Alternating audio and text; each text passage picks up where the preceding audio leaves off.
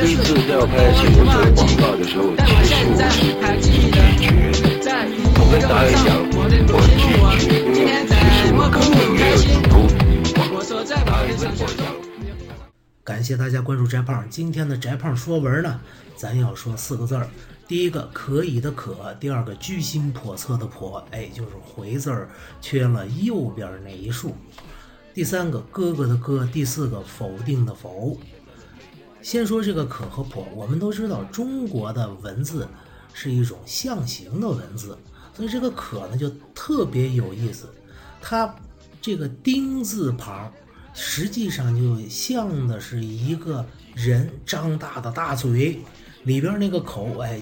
代表的就是嘴张开以后呼出的那个气，你看它这个可这个形状，它意思就是说是从嘴里边很顺畅的吐了一口气，那就是可以吧，很痛快。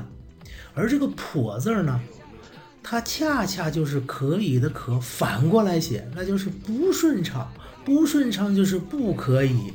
所以我们现在有个词儿啊，叫居心叵测，居心。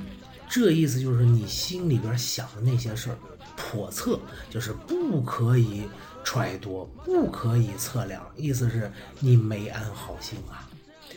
这是可和叵。那接下来是哥哥的哥，这个哥哥的哥呀，说白了不就是两个可字落一块了吗？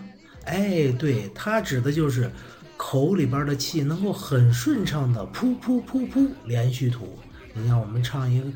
歌是吧？这个摩擦摩擦是魔鬼的步伐。哎，为什么你觉得它爽呢？就是因为你嘴里那个气儿，它能噗噗噗噗连续畅快的吐出来。所以最早啊，这个哥哥的哥和歌曲的歌实际上是同一个字儿。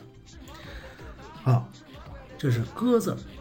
接下来就是否字儿了。否字儿和这个可字儿也是很有意思。这个否上边一个不，下边一个口。也就是嘴里边说个不字那不就是不可以吗？所以否定的否就是不可以了。